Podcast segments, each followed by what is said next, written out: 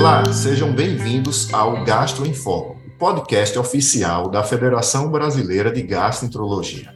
Neste episódio, conversaremos sobre o tema O que há de novo no tratamento das DIs.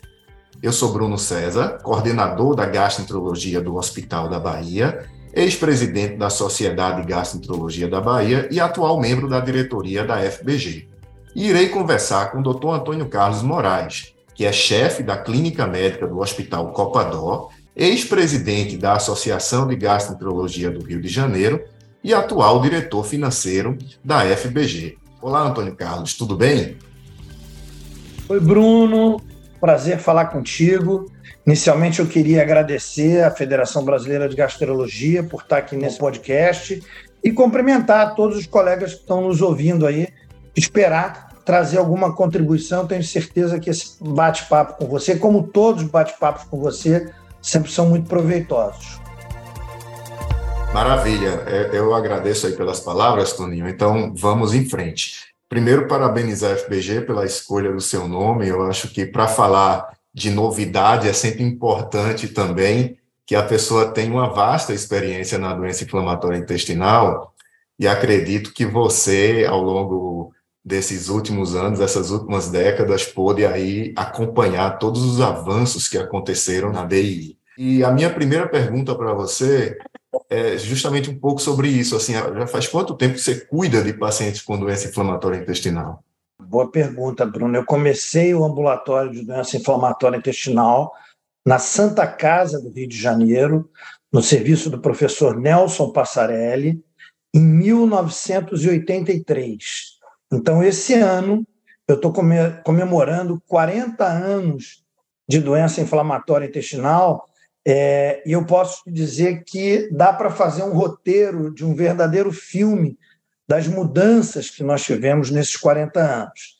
Eu poderia te dizer que a gente não sa... a gente já saiu das trevas, com certeza a gente já saiu das trevas, mas a gente ainda não chegou no Shangri-La a gente tem alguns desafios. Pode ser que você até não acredite, os colegas que estão nos ouvindo, mas eu já cheguei, Bruno, a ver amputação de membro inferior por pioderma gangrenoso. Pioderma gangrenoso que não respondia a nada, extremamente doloroso, e acabou se amputando a perna do rapaz do joelho para baixo.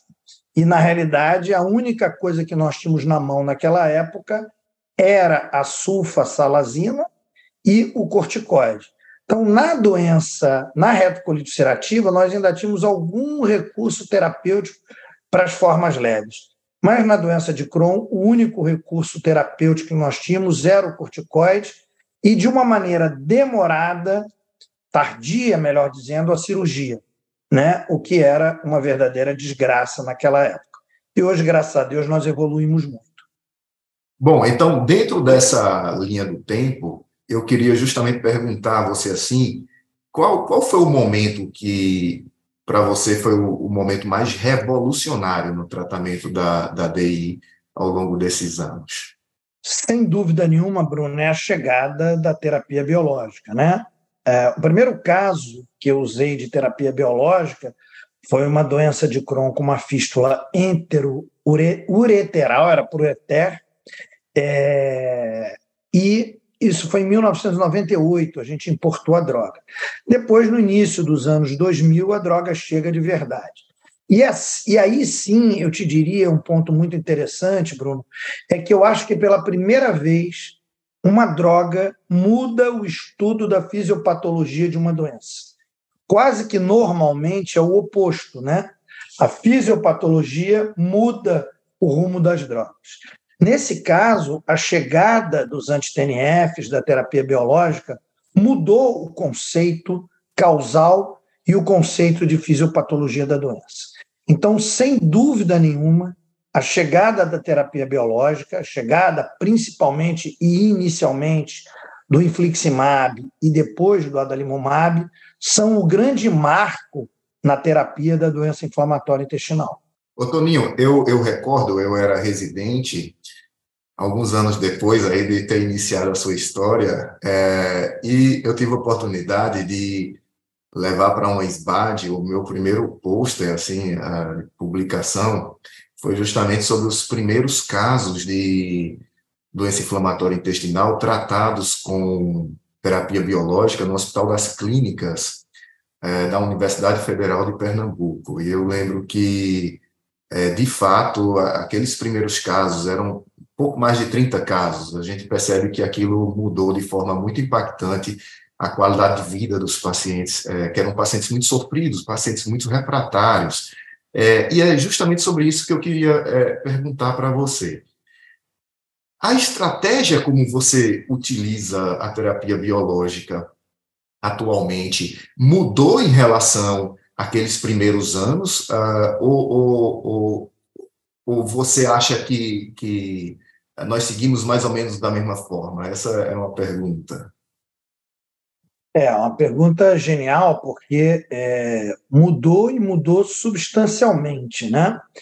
É, como é que nós tratávamos lá atrás? Nós tratávamos os sintomas. Então, nós corríamos atrás do rabo, usando uma expressão popular, tentando diminuir a diarreia, tentando diminuir a dor abdominal. Quando o doente subocluía ou tinha uma enterorragia refratária que nós operávamos, então, era uma corrida atrás do rabo o tempo todo. O alvo terapêutico era a melhora dos sintomas. E hoje a gente sabe que o alvo terapêutico mudou. O alvo terapêutico é a cicatrização da mucosa, que nós seguimos quase que com um mantra. Né? Eu sempre digo que nenhum doente senta na nossa frente e diz assim: doutor Bruno, eu vim aqui cicatrizar a minha mucosa.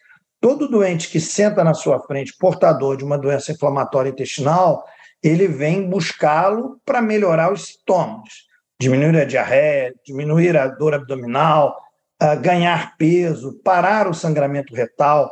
É por isso que ele está procurando vocês.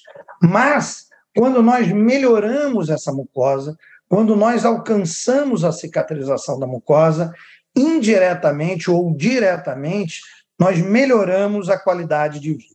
Então, hoje, talvez baseado no estudo STRIDE, que é um estudo que, que o colega que ainda não leu deve ler, é um estudo que muda o rumo terapêutico da doença inflamatória intestinal, a cicatrização da mucosa passa a ser o alvo terapêutico, e aquilo que a gente chama em inglês do tight control ou do controle rigoroso é extremamente importante, ou seja, mapear esse paciente com uma calprotectina fecal trimestralmente, mapear esse doente com uma colonoscopia anualmente. E dependendo dos resultados do que nós temos pela frente, seja na calprotectina ou na, na colonoscopia, nós ajustamos a terapia. Ajustar a terapia significa otimizar a terapia ou nós mudamos o tratamento, fazemos um switch para uma outra droga, ou acrescentamos uma terceira, uma outra droga que nós vamos chamar de terapia combinada. Então, indiscutivelmente, Bruno, sim, a estratégia terapêutica mudou e hoje o alvo terapêutico é a cicatrização da mucosa.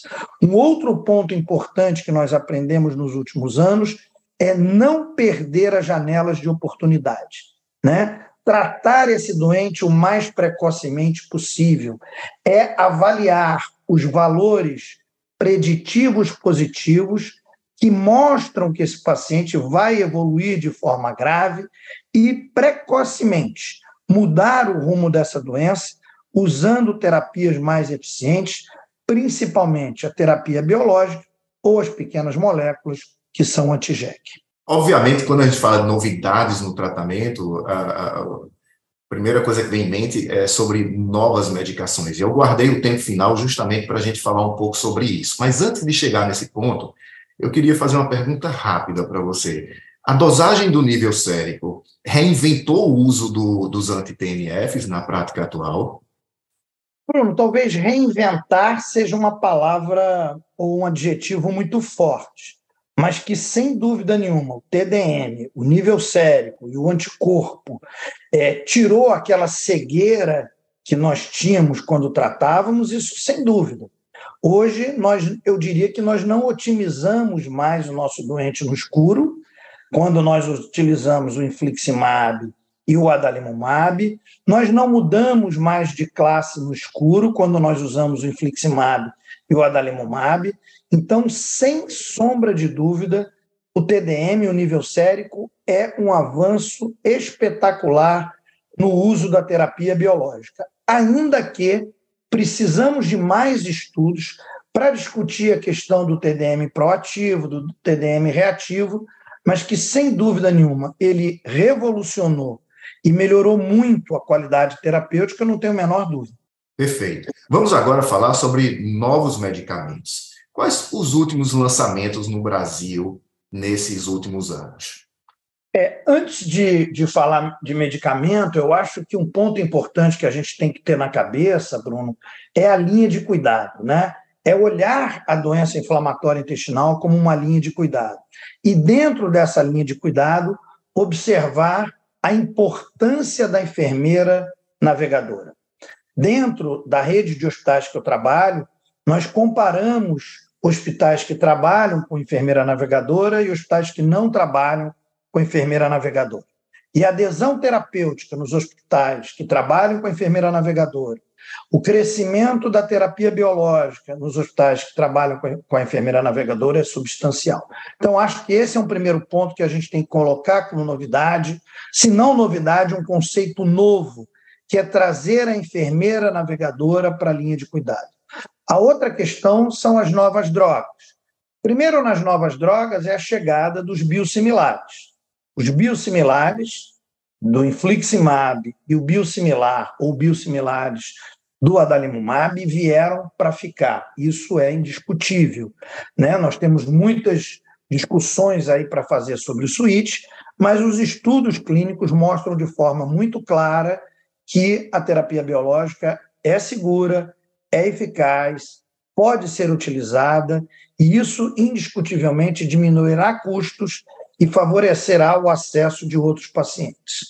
A outra questão é, é a chegada é, de um novo anti-TNF, que é o golimumab, para retocolite ulcerativa, principalmente naqueles pacientes que apresentam é, é, artropatia axial, e as pequenas moléculas ou o antigec, que é o tofacitinib, que é uma oportunidade de fazer o tratamento por via oral na retocolite ulcerativa.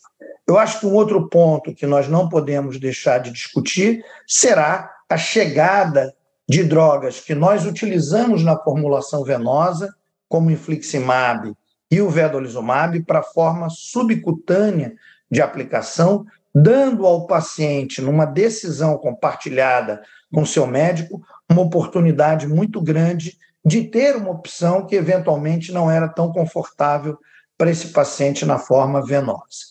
E um outro ponto que a gente não pode deixar de falar é que nas formas graves de doença nós podemos usar a terapia combinada, né? talvez utilizando duas drogas biológicas com mecanismos de ação diferentes que, de uma forma sinérgica, aumentem o resultado terapêutico. Então, assim, eu acho que muita coisa é, é, já chegou, algumas novas drogas estão chegando, como o upadacitinib e o risankizumab. Eu acho que são drogas muito promissoras. O upadacitinib mostra resultados de cicatrização da mucosa promissores. Então, eu acho que tem muita coisa nova, boa, para os nossos pacientes como motivo de alegria, de motivação para o futuro do tratamento. É, Toninho, eu vou fazer duas perguntas sobre justamente esses pontos que você acabou de comentar. Sobre os biosimilares, os médicos, os pacientes ah, ficam às vezes com medo, com medo, com receio sobre a troca de uma medicação de referência para um biosimilar. Qual a sua opinião sobre isso e o que os estudos atualmente mostram sobre é, a segurança dessa troca? Eu acho que tanto a classe médica quanto os pacientes podem se acalmar, podem se tranquilizar. É, são drogas de grandes laboratórios que se mostram seguras. O que eu acho, que eu tento fazer na minha prática médica, Bruno, é não mudar. Se o paciente vem em uso da marca, eu prefiro que ele continue utilizando o infliximab ou adalimumab da marca.